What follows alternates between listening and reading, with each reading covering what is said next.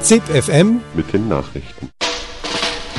Und nun ohne Umschweife zur Sache. Ich sage Ihnen, Aufschwung, Aufschwung, das wäre es jetzt. Der Aufschwung ist da. Sie helfen den Armen, wenn Sie die Reichen ausmerken. Maria, grazie ZipFM Das Infomagazin der Freien Radios. Zusammengestellt heute von Jürgen Torunski vom Bermudafunk, dem freien Radio im Raum Mannheim-Heidelberg.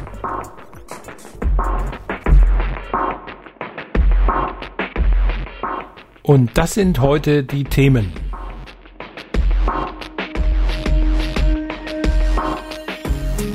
Russische NGOs, also Nichtregierungsorganisationen mit Kontakten zu NGOs aus anderen Ländern, sollen als ausländische Agenten gelistet werden.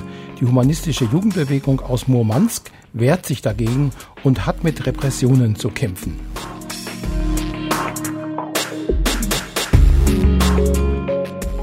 Der zweite Beitrag beschäftigt sich mit dem Generationenwechsel bei den genossenschaftlichen Elektrizitätswerken in Schönau nach 28 Jahren.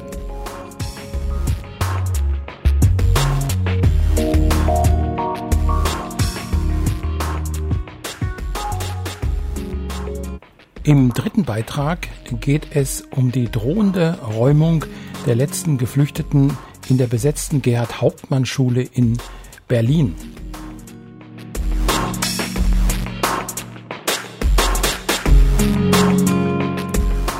Und im letzten Beitrag heißt es Sport oder Geschäft.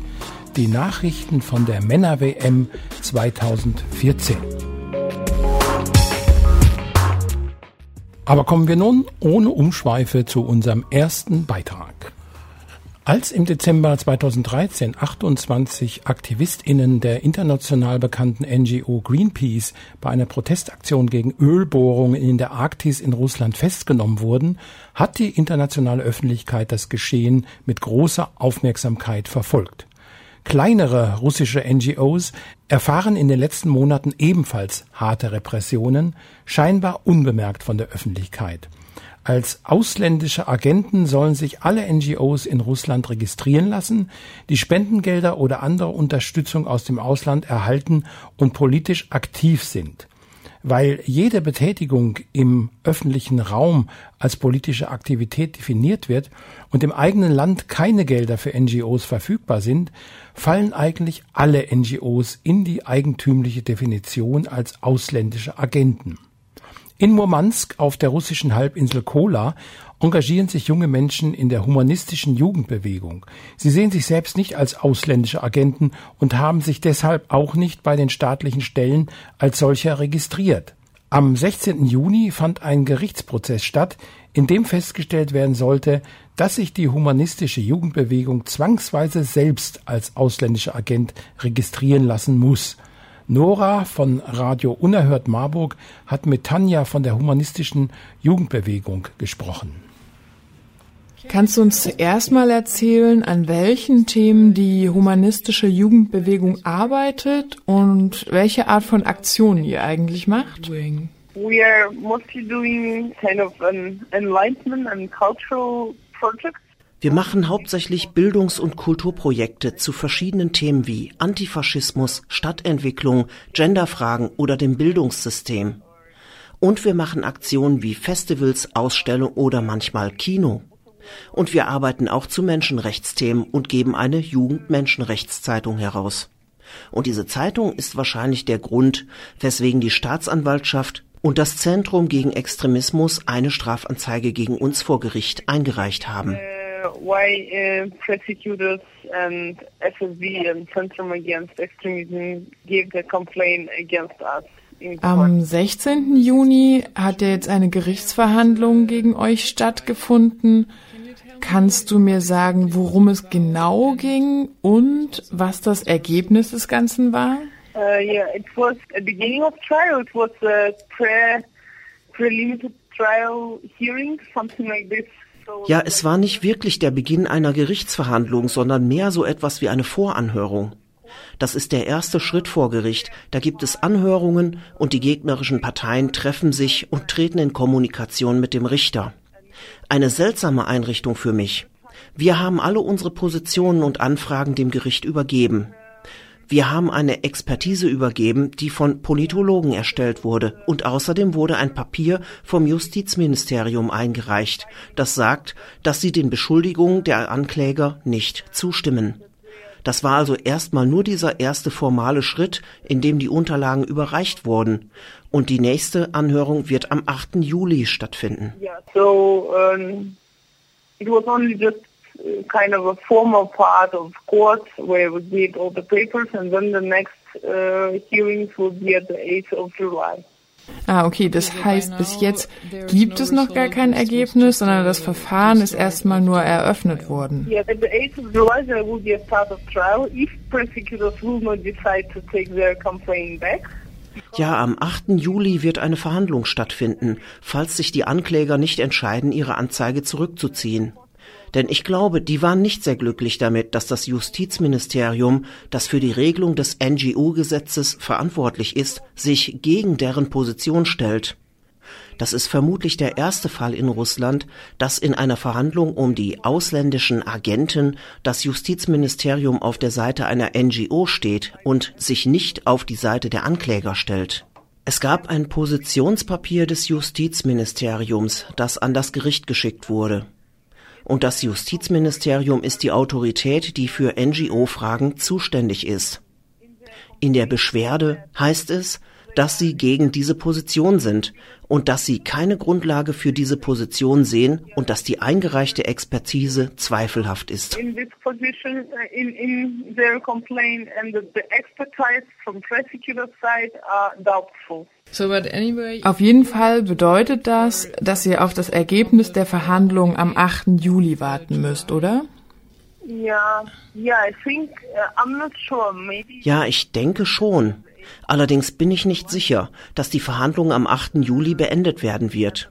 Wer weiß schon, was vor Gericht alles passieren kann. Aber das wird die letzte Verhandlung sein. Und je nachdem, wie die Entscheidung ausfällt, wenn Sie entscheiden, dass Sie uns als ausländische Agenten registrieren lassen müssen, dann werden wir Berufung einlegen. Es würde dann nochmal eine Berufungsinstanz vor Gericht geben. PU stage, of course.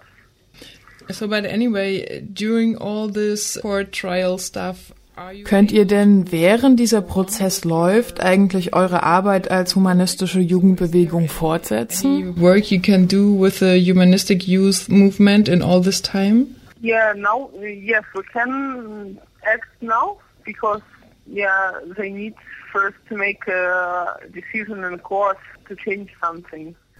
Ja, im Moment sind wir trotzdem handlungsfähig, weil es erst ein Gerichtsurteil geben muss, bevor sie etwas verändern können. Wir haben gerade ein sehr großes Event abgeschlossen, das Urbanfest, ein Festival zu Stadtentwicklung und urbaner Kultur. Und wir planen unser nächstes Projekt, aber da sind wir gerade unsicher, wie wir damit umgehen sollen, weil das Ende Juli losgehen soll und wir unsicher sind, an welchem Punkt wir dann stehen werden. Das werden wir übermorgen mit unserem deutschen Partner und der Stiftung, mit der wir zusammenarbeiten, besprechen. Day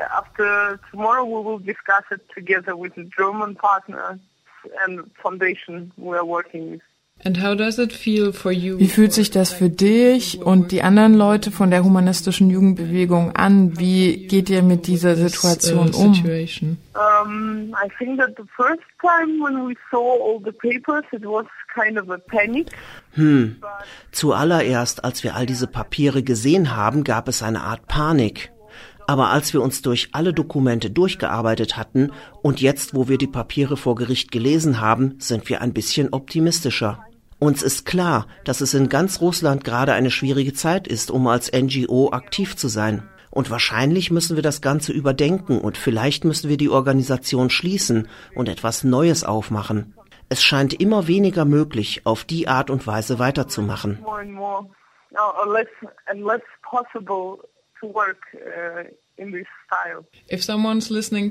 Wenn jetzt jemand dieses Interview hört und eure Organisation unterstützen möchte, gibt es Dinge, die Menschen von hier aus für euch tun können? Hm, ich bin nicht sicher. Ich glaube, das Wichtigste für uns ist es, das, was hier geschieht, zu verbreiten. Wir haben AnwältInnen. Wir haben ausreichende finanzielle und rechtliche Unterstützung. Ihr könnt uns natürlich Briefe schreiben. Liebe und aufmunternde Worte sind immer hilfreich. Aber das Wichtigste ist zu verbreiten, was in Russland mit Aktivistinnen abgeht. Über die Repression zu berichten und Druck auf die Regierung auszuüben, um sie dazu zu bewegen, zu reagieren. Das sind Dinge, die Menschen vielleicht für uns tun könnten. Und wie können Menschen Kontakt zu euch aufnehmen? Gibt es zum Beispiel Informationen über eure Organisation im Internet? No, unfortunately our website was cracked. Nein, unsere Homepage wurde leider geknackt und wir sind uns nicht sicher, ob es Sinn macht, sie im Moment wieder aufzubauen. Und wir wissen auch noch nicht wirklich wie. Aber wir haben ein Netzwerk in Deutschland, das mit uns zusammenarbeitet. Dieses heißt AG Russland und dort könnt ihr wahrscheinlich alle Informationen finden über Projekte, die wir zusammen machen. Die Adresse ist ag-russland.de. Ihr könnt mit denen Kontakt aufnehmen und sie werden uns alle Informationen weiterleiten. Mhm. Die Markierung als ausländischer Agent würde weitere politische Arbeit einer NGO wie der humanistischen Jugendbewegung so gut wie unmöglich machen. Die staatliche Kontrolle wird noch mehr verstärkt. Die Organisation muss sich in allen Publikationen als ausländischen Agent ausweisen. Das Anmieten von Räumen und Kooperieren mit anderen Organisationen wird beinahe unmöglich. Wer sich weigert, sich zu registrieren, muss mit Geldstrafen bis zu 10.000 Euro und Haftstrafen bis zu vier Jahren rechnen. Kontakt zur Gruppe kann über die AG Russland aufgenommen werden, agrussland.de. Eine Solidaritätskampagne sowie eine umfangreiche Materialsammlung findet sich auf russlandantirep.blogsport.de.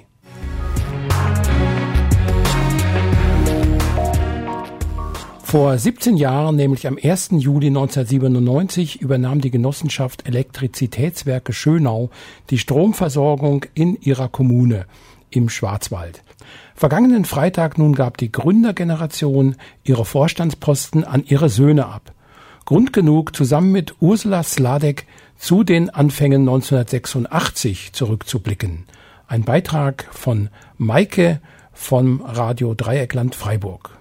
Es zeigt, dass wir Ideen, die wir vor 20 Jahren äh, entwickelt haben, jetzt auch irgendwo in der Mitte der Gesellschaft angekommen sind, dass wir nicht mehr als irgendwelche äh, Utopisten oder Spinner angesehen werden, sondern dass das, äh, was wir machen, was unsere Firma, die Elektrizitätswerke Schönau machen, ja etwas sehr Realistisches, etwas auch Wichtiges ist. Wir können zum Beispiel unseren Kunden garantieren, dass in unserem Strommix wirklich nicht eine einzige Kilowattstunde Atom- oder Kohlestrom enthalten ist. Wir kaufen nicht mal unsere Regel- oder Ausgleichsenergie über die Strombörse, sondern wir haben dafür offene Lieferverträge, mit denen wir das ausgleichen können, sodass der Kunde am Ende wirklich sicher sein kann. Bürgerenergie, das machen wir. Heute vor 17 Jahren, nämlich am 1. Juli 1997, übernahm die Genossenschaft Elektrizitätswerke Schönau die Stromversorgung in ihrer Kommune. Die wurde ja dann noch weiter ausgeweitet. Heute ist im ganzen Ländle EWS-Strom oder sogar bundesweit EWS-Strom verfügbar. Vergangenen Freitag gab die Gründergeneration dann ihre Vorstandsposten an ihre Söhne ab. Ursula Sladek zu den Anfängen von 1986 im Gespräch mit der Redaktion Restrisiko von Bermuda Funk in Mannheim. Ja gut, wir sind aus einer Bürgerinitiative nach Tschernobyl entstanden. Wir wollten damals etwas dafür tun, dass der Ausstieg aus der Atomenergie etwas schneller vonstatten geht. Wir haben gesehen, dass es mit dem Energieversorger vor Ort schwierig ist, Dinge umzusetzen. Und daraus entstand die Idee, das Stromnetz in Schönau selbst zu übernehmen als Bürgergesellschaft. Wir haben dann eine eigene Elektrizitätsversorgung aufgebaut, uns um die Konzession beworben und nach langem Kampf und gegen viele Widerstände auch die Konzession bekommen und sind jetzt seit 1997 hier Stromnetzbetreiber in Schönau im Schwarzwald. Wir haben inzwischen weitere Stromkonzessionen bekommen. Wir haben auch die Gaskonzessionen bekommen. Das heißt, diese Bürgergesellschaft ist sehr erfolgreich in ihrem Tun und darüber hinaus sind wir bundesweiter Ökostromanbieter. Ja, da brauchen Sie natürlich das technische Know-how, das ist klar. Sie müssen das Stromnetz sicher betreiben können, versorgungssicher, sodass immer der Strom auch aus der Steckdose kommt. Das heißt, Sie brauchen Elektromeister, Elektrofachleute, Sie brauchen natürlich kaufmännisches Know-how, wie bei jedem anderen Geschäft auch. Sie brauchen auch ein bisschen juristisches Know-how beziehungsweise Berater, die dieses Know-how haben. Ich sag mal, wenn eine Bürgerinitiative das alles machen kann und aufbauen kann, dann glaube ich sehr wohl, dass eine Kommune auch in der Lage ist. Und die vielen Stromnetzübernahmen der letzten Jahre zeigen das ja durchaus, dass Kommunen dieses Know-how sich aufbauen können und dann ihr Stromnetz in Eigenregie betreiben können. Nun ja, es gab sehr große Hürden zu überwinden. Die liegen natürlich in der finanziellen Übermacht der großen Energieversorger. Also wir haben ja hier das Netz von einer ENBW-Tochter übernommen.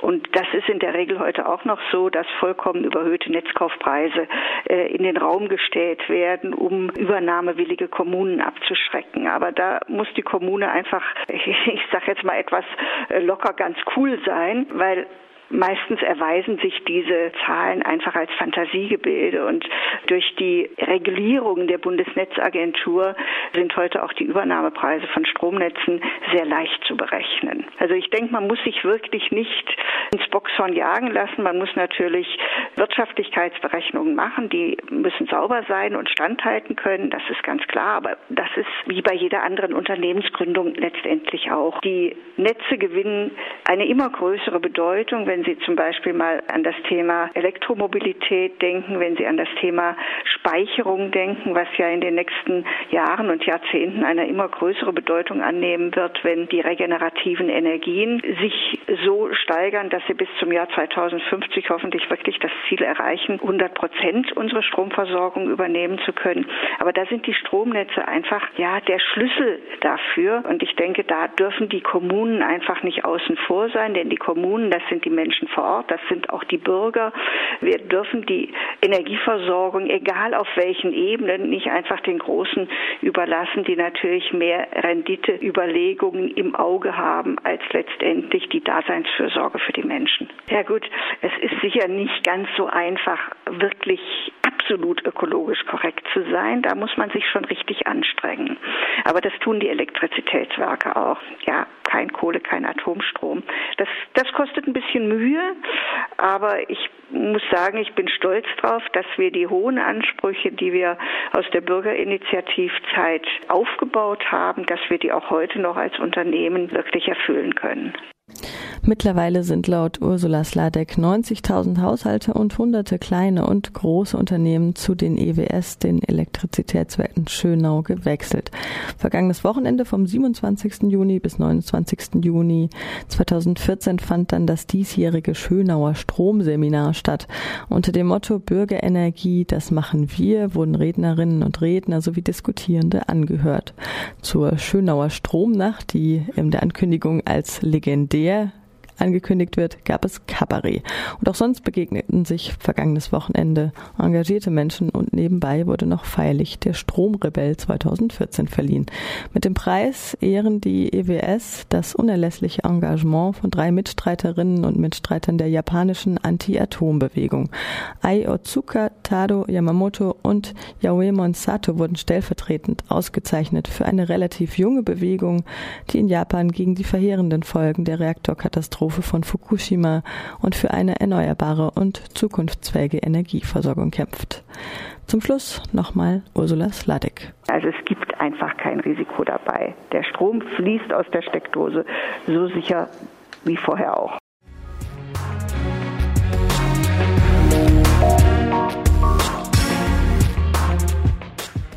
Seit einigen Tagen befindet sich die Gerhard Hauptmann Schule in Berlin im Belagerungszustand. Geflüchtete hatten die Schule besetzt und vor allem ein Bleiberecht für die BewohnerInnen gefordert. Nach der am vergangenen Mittwoch begonnenen Räumung durch die Polizei hat ein Großteil der Bewohner das Gebäude verlassen. Doch circa 40 Geflüchtete harren weiter dort aus. Es gab Drohungen, vom Dach der Schule zu springen, sollte die Polizei eindringen. Auch wurde Benzin im Gebäude verschüttet. Hans Panhoff, grüner Baustadtrat von Friedrichshain-Kreuzberg, hat gestern Mittag die Räumung bei der Innenverwaltung beantragt. Die Berliner Polizei könne nun selbstständig entscheiden, wann, wie und mit welchen Maßnahmen geräumt wird, erklärten UnterstützerInnen. Doch gestern Nachmittag dementierte ein Polizeisprecher eine bevorstehende Räumung. Wir gehen nicht davon aus, dass heute geräumt wird, sagte Polizeisprecher Stefan Redlich gegenüber dem Tagesspiegel. Derweil sammeln sich immer mehr Unterstützer vor der Schule und bilden Sitzblockaden, die von der Polizei geräumt werden. Die Geflüchteten in der Schule bereiten sich auf einen Polizeieinsatz vor. Heike Demmel von Radio Z aus Nürnberg sprach am Dienstag um kurz nach 17 Uhr mit einer Sprecherin der Geflüchteten. Hallo aus Nürnberg, wo befindet ihr euch denn gerade und wie verhält sich die Polizei? Yeah, my name is Ismaya. I'm from Berlin, from the roof, and uh, we are here. Just we're surrounded by police, and police now is coming more and more. And the solidarity people from outside they try to block the street from the police that they cannot come. And we don't know what is going on now because there are many information that there will be evict, and now I get information that there will be police meeting for to decide for evictions. Wir sind gerade äh, auf dem Dach der Gerhard-Hauptmann-Schule. Wir sind umzingelt von der Polizei und es wird auch immer mehr. Wir wissen allerdings nicht genau, was vor sich geht. Ähm, es hieß, dass geräumt werden soll. Und jetzt ähm, haben wir auch die Information bekommen, dass es äh, ein Treffen geben soll ähm, von der Polizei. Was werdet ihr denn tun, wenn die Polizei versucht einzudringen? Yeah, because uh, it is clear from beginning that is the people who is on the dach or in the roof. That uh, they said it clear. If the police come close, they will jump from up, and it will be life cost. And still they're willing to do that. And it's I think it's clear from the beginning. It's not new idea now. They just bring it to threat the police or something. But it's clear that the police, when enter the school, very close to the people who is the roof, some of them they said clear that they will jump from up. Es ist klar, dass wenn die Polizei versucht, zu uns vorzudringen, dass die Menschen, die jetzt auf dem Dach sind, springen werden und das Leben kosten wird, sollte die Polizei versuchen, äh, zu uns vorzudringen. Warum weigert ihr euch, das Schulgebäude zu verlassen? Was sind die Gründe dafür? What is the reason for this? The reason because why the people they stay. Because we don't trust anymore this Senate or the government. Because they will tell you that it's, yeah, when you leave the school, you have the house, you have the place, the house, kind of lager, and it's far from Berlin. No facilities there, you know, and even no guarantee how long you will stay. This is why. And the second reason people they don't like to leave the school until they have paper on their hand because they're suffering a lot of this system to recognize them like asylum seekers. Some of them three years, five years. They're fighting here, but nothing. And I think when they occupy the school, they occupy because they feel like this is their own house now. They can stay longer. You know, nobody can take it away from them. And now people they're traumatized, people they're sick because of this police, because of this pressure from the police, from the Senate, from the government, from Hankel and they make the people like crazy, just fighting, stay in the roof, and nothing come in reality like result. Just the steering people like what they need, you know. But this why the people they're keeping fighting and they're fighting and they're resisting and they're still resisting and they're not afraid. They don't have something to lose because five, six years you're waiting for paper and people like Henkel and others, they come and just say, no, we don't give you paper, you have to go to the lager again. Wir ähm, vertrauen dem Senat oder der Regierung nicht mehr. Ähm, sie sagen, dass wenn wir jetzt aus der Schule rausgehen, dass ähm, wir eine Unterbringung kriegen, aber wir wissen genau, dass die weit weg sein wird und dass es dort ähm, ja unmenschliche Zustände äh, gibt. Der zweite Grund, warum wir nicht gehen werden, wir gehen erst, wenn wir ein Papier in den Händen haben, das sagt, dass wir äh, in Deutschland bleiben dürfen hier sind Leute unter uns, die seit drei bis vier Jahren in Ungewissheit leben und wir haben die Schule besetzt, weil wir das Gefühl haben, dass wir jetzt äh, wirklich einen Ort haben, wo wir länger bleiben können. Durch die Politik des Senats und der Regierung ist es ein großer psychischer äh, Druck für diese Menschen und dennoch ähm, werden wir unseren Kampf weiterführen und äh, wir haben auch keine Angst. Ähm, es haben ja auch einige der Geflüchteten Ende letzte Woche das Haus nach der Räumung verlassen. Habt ihr denn ja, Nachrichten von ihnen? Yeah, there are some people they left the school. One part of them they left because they go, went to the March for Freedom that took place in Brussels last week. They went to march and they came back and they get refused by police to enter the school, even to take their luggage and their stuff. There are some people they went uh, not voluntary, they by force, and they're afraid that they will be arrested or they will be tortured by police. and they give up and they went. But there are now most of them in the street. They don't like the place they send them because the place there's a lager. The, uh, the condition is not good and it's far from Berlin and no facilities, transport or market or school even. They are family from Rome now. They are depressed completely because they don't know what to do. Also eine Hälfte hat die Schule verlassen, um am Marsch der Geflüchteten nach Brüssel teilzunehmen. Als diese Menschen dann wieder zu uns in die Schule kommen wollten, hat die Polizei sie aber nicht reingelassen und sie durften ihr Hab und Gut nicht mitnehmen. Die andere Hälfte ist gegangen, weil sie Angst vor der Polizei und vor Folter hatte. Sie sind dann in ein Lager weit weg von Berlin gekommen, wo es nur unzureichende Versorgungsmöglichkeiten gibt. Die öffentlichen Verkehrsmittel sind ähm, sehr beschränkt und viele von denen befinden sich jetzt auf der Straße und ähm, sind in schlechter psychischer Verfassung. Sind denn im Augenblick viele Menschen auf der Straße, die eure Sache unterstützen und wie reagiert die Polizei darauf? Yeah, there are many people since we start uh, the occupation for the roof. They will stay in the street morning and evening. They block the street. And if you notice, uh, two days ago, there a big demo, 7,500 in the street. And today, the Sula strike, also like about 2,000 people. And there are many people now coming because they heard about the eviction. And those people, they're supporting very, very good.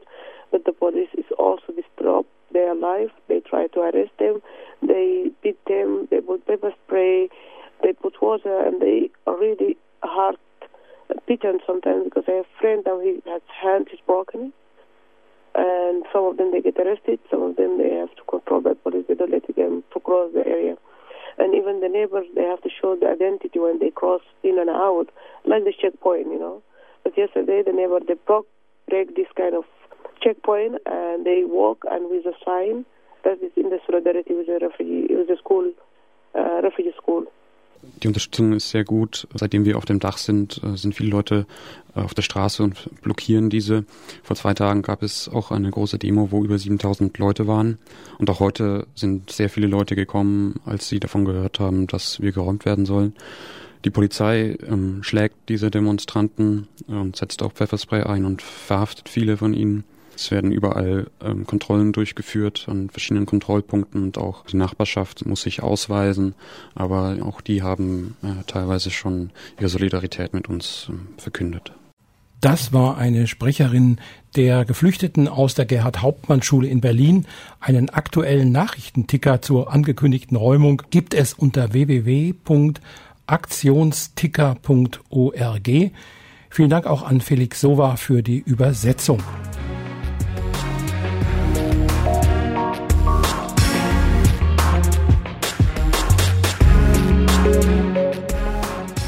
Das letzte Thema im heutigen ZIP-FM beschäftigt sich mit der Männer-WM 2014 in Brasilien. Sport oder Geschäft? Ein Beitrag von Radio Dreieckland aus Freiburg. Für 55 Prozent der brasilianischen Bevölkerung bringt die Männer-WM Nachteile fürs Land. Lediglich 36 Prozent der Brasilianerinnen und Brasilianer glauben an einen Nutzen des sportlichen Großereignisses.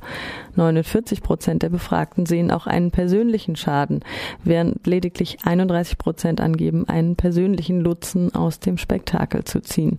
Das ist das erste Mal, dass in Umfragen der Prozentsatz der Befürworterinnen und Befürworter unter 50 Prozent liegt. In den vergangenen vier Jahren wurden etwa 250.000 Menschen in den zwölf Austragungsorten zwangsumgesiedelt. Die Ausgaben für Prestigeobjekte liegt in Milliardenhöhe. Damit werden während der WM-Saison in Brasilien Grundrechte wie das Recht auf Streik und Protest, das Recht auf Arbeit und die Unverletzlichkeit der Wohnung verletzt. Militärpolizei verantwortlich für 88 Prozent der Aggressionen gegen Medienschaffende während der Männer-WM in diesem Jahr. Nahezu 16 Journalistinnen und Journalisten wurden bereits während der ersten Spielwoche Mitte Juni Opfer von Polizeigewalt in Brasilien. Das meldet die Interamerikanische Gesellschaft der Printmedien SIP. Der Beauftragte für Meinungsfreiheit bedauert die Zahlen selbst mit den Sicherheitsvorkehrungen, die von Medieninstitutionen umgesetzt werden und dem offiziellen Aufruf gegenüber Medienschaffenden nicht gewalttätig zu werden waren 178 Journalistinnen und Journalisten seit Mai 2013 Opfer von 190 Verhaftungen und Polizeigewalt. Die Übergriffe geschehen wissentlich, also nachdem sich Journalistinnen und Journalistinnen als solche kenntlich gemacht haben. Zitat, das ist eine Verletzung der Meinungsfreiheit, urteilt der brasilianische Verband von Medienschaffenden.